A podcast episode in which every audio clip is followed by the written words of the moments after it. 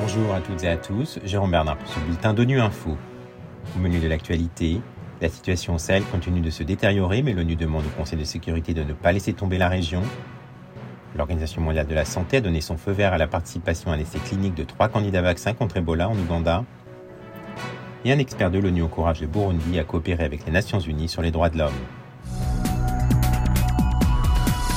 La situation sécuritaire au Sahel continue de se détériorer, a déclaré hier au Conseil de sécurité Martha Poby, sous-secrétaire générale pour l'Afrique au département des affaires politiques.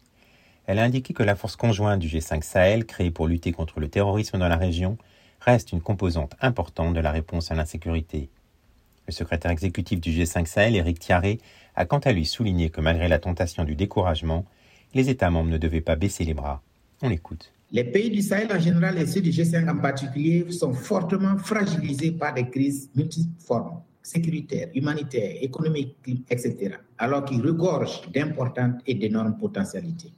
Il y a donc de vastes et de nombreux défis à relever pour promouvoir la paix, la sécurité, le développement et la croissance inclusive dans le Sahel. C'est en cela que nous saluons et fondons beaucoup d'espoir dans l'initiative du secrétaire général de faire une évaluation stratégique conjointe sur la sécurité et le développement au Sahel sous la coordination de l'ancien président du Niger, Mamadou Issoufou. Nous espérons vivement que cette initiative recevra le soutien et l'accompagnement de la communauté internationale et de tous les partenaires et amis du Sahel pour la mise en œuvre des mesures fortes qui seront recommandées par le panel indépendant de haut niveau. Dans cette attente, je réaffirme la ferme volonté des chefs d'État de continuer à travailler ensemble parce que les raisons qui ont justifié la création du G5 Sahel et de sa force conjointe sont encore plus d'actualité aujourd'hui. Ce n'est donc pas le moment de baisser les bras. L'Organisation mondiale de la santé a donné son feu vert à la participation à un essai clinique de trois candidats vaccins contre Ebola en Ouganda. Depuis les premiers cas d'Ebola le 20 septembre dernier, l'épidémie s'est propagée dans le pays, faisant sur l'ensemble du territoire 55 décès confirmés. Pour l'heure, il n'existe aucun vaccin contre la souche du virus Ebola, dite souche soudanaise, qui sévit en ce moment dans le pays. Les premières doses devraient être acheminées la semaine prochaine, a indiqué le directeur général de l'OMS, Dr Tedros. On l'écoute. Depuis le début de l'épidémie, le gouvernement ougandais ainsi que des chercheurs, des bailleurs de fonds, des entreprises, des organismes de réglementation et d'autres experts travaillent dans le cadre d'un effort mondial coordonné par l'Organisation mondiale de la santé pour accélérer le développement et le déploiement de vaccins destinés à être utilisés dans des essais.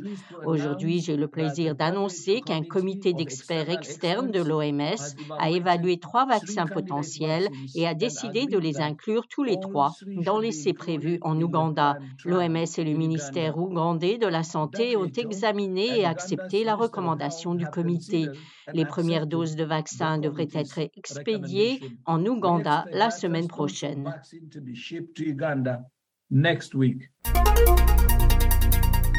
Le rapporteur spécial des Nations Unies sur les droits de l'homme au Burundi, Fortuné Gaëtan Zongo, a présenté son premier rapport sur la situation au Burundi en septembre.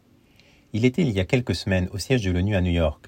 Dans un entretien avec ONU Info, il estime qu'il est important pour les autorités burundaises de coopérer avec lui pour montrer qu'elles n'ont rien à cacher. On l'écoute. La question des droits de l'homme est une question qui est dynamique, qui est évolutive, pas du tout statique. Lorsque un pays collabore avec une procédure spéciale, ce pays-là montre qu'il n'y a rien à cacher. Ils ont des défis relativement aux droits de l'homme comme n'importe quel pays au monde. Donc il n'y a pas lieu de singulariser un pays par rapport à un autre, mais discuter avec une procédure spéciale permet d'identifier les goulots d'étranglement, les causes, les sources des conflits et de travailler de telle sorte à les éviter ou à les juguler le plus rapidement possible. Ça permet également à l'État de demander une assistance technique tout en étant tout à fait à l'aise. Parce que euh, le rapporteur spécial ou la procédure spéciale travaille de manière impartiale et indépendante. Et lorsque vous identifiez par exemple les domaines de coopération que vous voulez, le plaidoyer est plus facile. Mais lorsqu'il n'y a pas de coopération, bon, il y a donc une difficulté à établir les priorités de ce pays. Voilà, fin le bulletin de Info. Vous pouvez nous retrouver sur Internet, sur nos comptes médias sociaux, Twitter et Facebook. Merci de votre fidélité. À demain, même heure, même fréquence.